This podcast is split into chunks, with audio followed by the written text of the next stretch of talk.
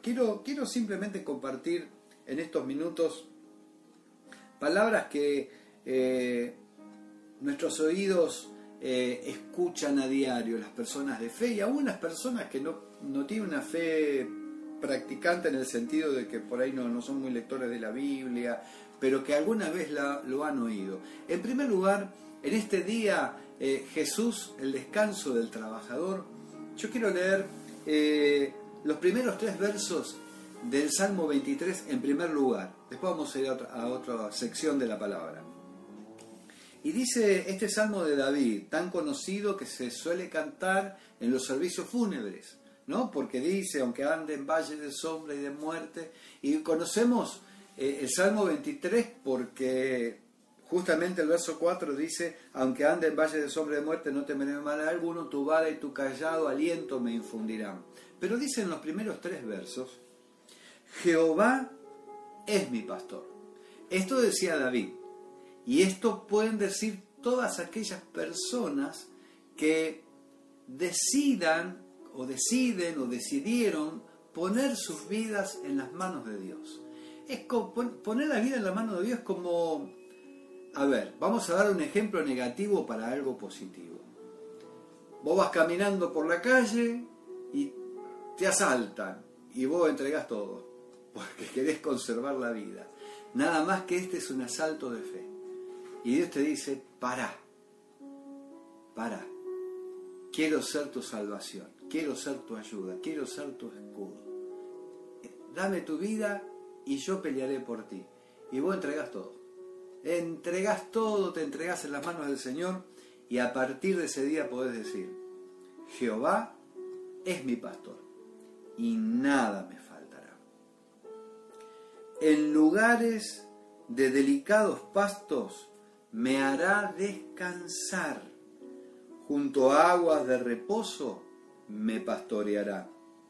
Confortará mi alma, me guiará por sendas de justicia, por amor de su nombre. Y ahí vamos a quedar en esta primer parte. Jehová es mi pastor y a partir de ahí comienza a ser una serie de, una serie de detalles del el accionar, de justamente el trabajo de Dios, ¿no? El trabajo de Dios. El trabajo de Dios es proveer. El trabajo de Dios es conducirnos a sus ovejas por lugares de delicados pastos para hallar descanso y, y ponernos junto a aguas de reposo el trabajo, entre otras cosas, confortar el alma al sediento, me guiarás por sendas de justicia por amor de su nombre. El descanso, ese es el tema, el descanso. En Génesis capítulo 1 dice que en el principio creó Dios los cielos y la tierra y la tierra estaba desordenada y vacía y que creó en el día 1, en el día 2, en el día 3 y cuando terminó todo, el Señor descansó el Señor descansó. El séptimo día, día de reposo, de allí que después encontrás en la ley de Moisés, en Éxodo, que hay que santificar, decían ellos, ¿no?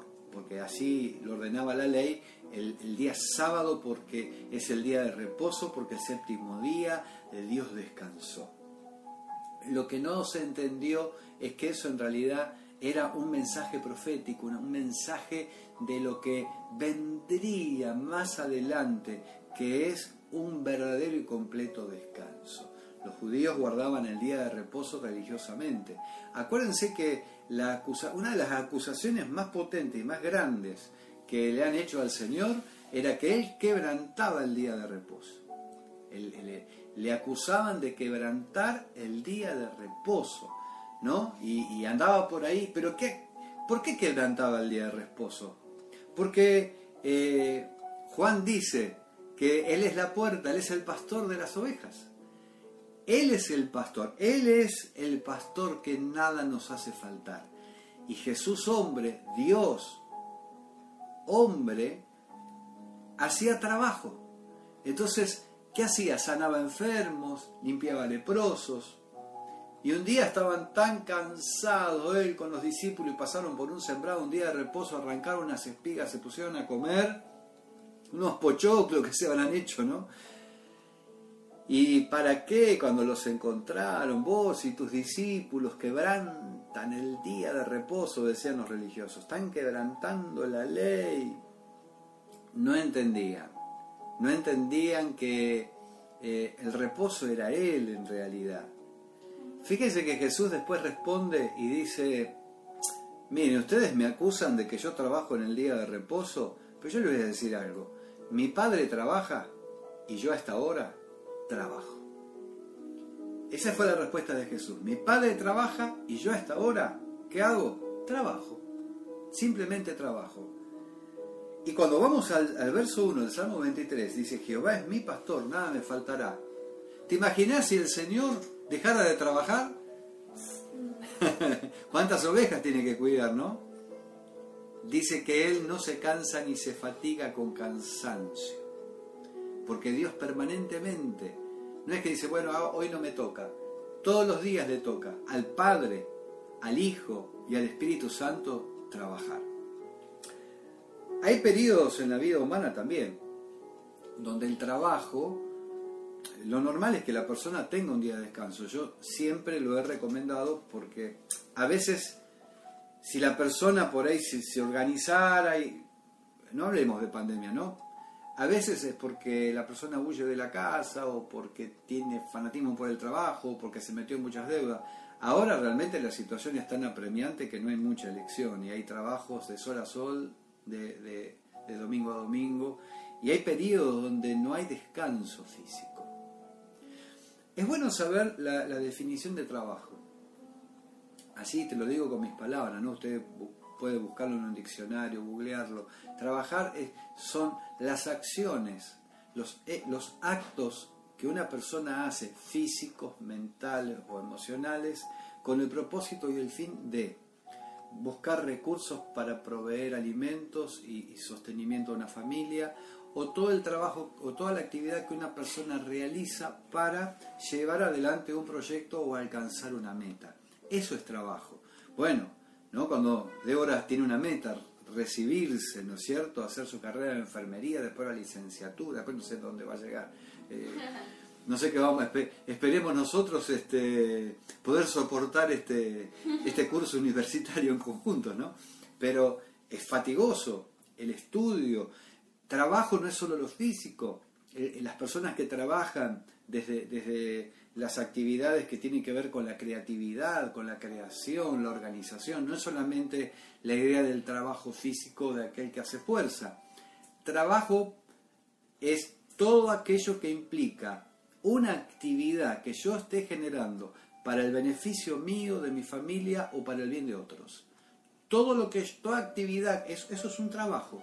Por eso Jesús decía, mi Padre trabaja y yo trabajo. ¿Y en qué trabajaba Jesús? En sanar a los enfermos, en liberar a los oprimidos, en abrir los ojos a los ciegos, en dar la palabra. Era una tarea. Cuando lo, lo buscaban en el templo que se había perdido, ¿se acuerdan que era chiquito? Y venía María y José, pero Jesús, ¿dónde te metiste? Déjenme que estoy ocupado en los negocios de mi padre. ¿Eh? Eh, el primer trabajador, con disculpa de, todos los, partidos políticos, se llama, no es, no es Juan, no es Domingo tampoco, que podemos valorar, ¿no? Pero el primer trabajador es Dios. Y Jesucristo nos dieron el mejor ejemplo. Ahora, la otra definición es descanso. La, palabra descanso, terrenalmente, descanso en el aspecto humano, en el aspecto terrenal, tiene que ver con un periodo corto de tiempo que las personas, en este caso las personas, porque también descansan la, creación, ¿sí? descansan los animalitos, descansan. Pero hablemos de, de las personas, ¿no? Es ese periodo de descanso que una persona se toma detiene su andar, detiene su trabajo, con el fin de adquirir renuevo en sus fuerzas. El descanso tiene como propósito renovar las fuerzas de las personas. Estábamos viendo un poco, ahora tiene, uno tiene tiempo de ver documentales y cosas que edifican y uno aprender, comparar. También se puede desaprender, tenga cuidado. Mm. Eh, Por ejemplo, se hablaba de, la importancia del sueño, del descanso, de la siesta. Yo siempre fui anti-siesta, nunca pude dormir la siesta porque después descubrí que era digestión lenta. Yo le decía a mi mamá, me descompongo cuando duermo en la siesta. No podían hacerme, porque yo me descomponía, me caía mal. Claro, comía un montón, me iba a acostar, me hacía mal. Pero eh, el periodo de descanso, qué importante, qué saludable, está comprobado clínicamente esas horas de descanso. Alguien explicaba que es bueno comer, mirá si lo pudiéramos hacer, ¿no? Comer a las 8, acostarse a las 11, levantarse a las 7, esa tendría que ser lo ideal. Después haces el desayuno, después, mira Débora me está mirando a ver si sigo bien el plan de, nutrición.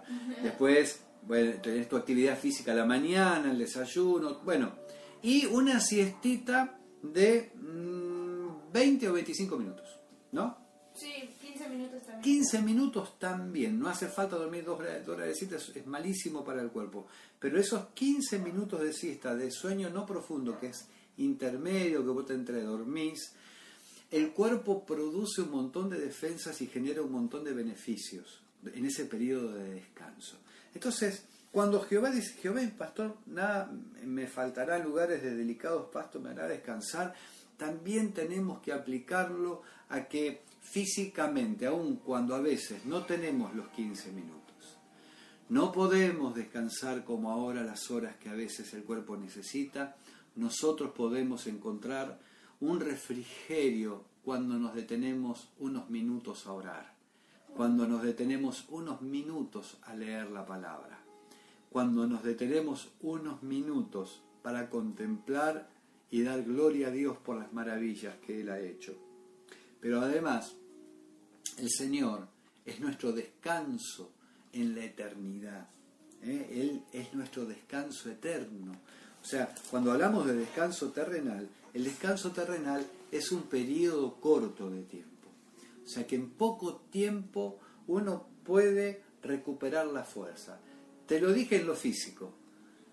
Parar 15 minutos, 10 minutos para orar, para hablar con Dios, encontrar un lugar. Hay algún lugar, debe haber, donde vos podés parar y hablar con el Señor eh, y, comunicarte con Él, no solo para pedirle, sino para adorarlo, para levantar las manos al cielo, para decir cuán grande es Él, cuán grande es tu nombre, para cantar el Padre nuestro y decir, Padre nuestro que estás en los cielos, santificado sea tu nombre, venga a nosotros tu reino y se haga tu voluntad en la tierra.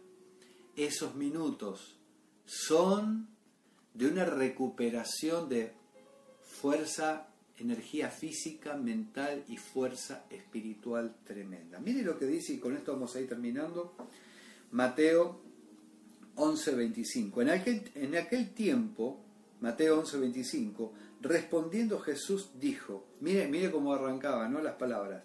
Te alabo, Padre, Señor del cielo y de la tierra, porque escondiste estas cosas de los sabios y de los entendidos y se las revelaste a los niños. Sí, Padre, porque así te agradó.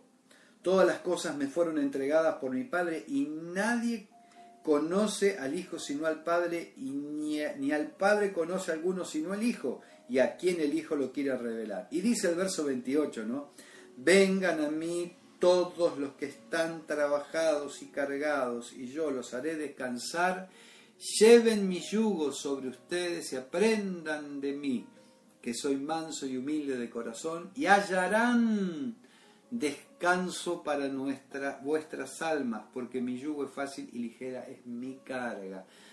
Tengo un montón para decirte pero 19.30 vamos a continuar. Simplemente, para no solo leerte y decirte algo de este texto, cuando vos buscas eh, la definición de palabra trabajo, viene una palabra latina, la palabra trabajo, que, quiere decir, era una cruz de madera, que se utilizaba para, eh, como el yugo que los animales utilizan para, para arar la tierra, pero también era una cruz donde se, solía clavar y torturar a las personas. Dice que los ponían ahí y era algo, era una tortura, era, era ponerlos y los braceaban, literalmente braceaban a las personas. Entonces, trabajo estaba ligado al dolor y al sufrimiento. La palabra latina te hablo, ¿no? No te hablo ni del griego, ni la palabra trabajo latina está ligada a eso. Pero qué cosa, ¿no? Que también dice, vengan a mí los que están trabajados, ¿eh? Los que están trabajados y los que están cargados. Vamos a cambiar ese yugo, vamos a poner un yugo de libertad, un yugo de bendición. Hay muchísimo más, yo 19 y 30. Me gustaría que si vos tenés tiempo, estás invitado en el teléfono, no sé si está figurando el teléfono en pantalla. Ponelo que lo, lo vamos a decir, que alguien lo escriba, por favor, y si Débora me lo puede eh, dictar, lo vamos a decir.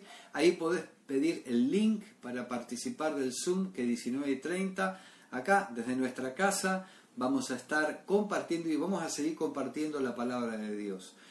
Por ahora y por el momento y de todo corazón, deseo que Dios te bendiga y te guarde que Dios traiga descanso. Dice el teléfono 3167 3796. 3796. 11 31 67 3796. ¿Sí? Ahí queda grabadito en el chat, lo podés anotar. Lo que sí ingresa con tu nombre, presentate y, la, y prende la cámara, así nos vemos, si no, no vale. ¿eh? Acá no nos podemos ver, pero ahí sí nos podemos ver.